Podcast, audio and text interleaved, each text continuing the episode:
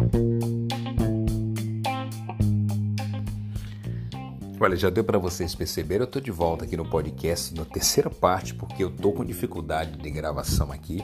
A gente faz a gravação, tá tendo corte, mas a gente tem que olhar para frente. Eu estava falando justamente no último gravação sobre onde aplicar a reserva de emergência. Como a reserva de emergência necessariamente tem que ser levada em consideração não sua rentabilidade, mas sua liquidez. Uma dica, onde você vai aplicar a sua reserva de emergência? Aplica exatamente onde há liquidez.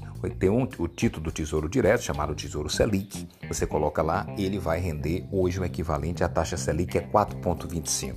Ou então você pega um banco digital desse, exemplo no Bank, que tem a conta remunerada e deixa lá naquela conta remunerada que também tem aí uma rentabilidade 100% de Tesouro Selic. Ou em um fundo de renda fixa que tem a possibilidade de você resgatar com a cotização D mais zero, né? que também está aí em torno dos 100% CDI.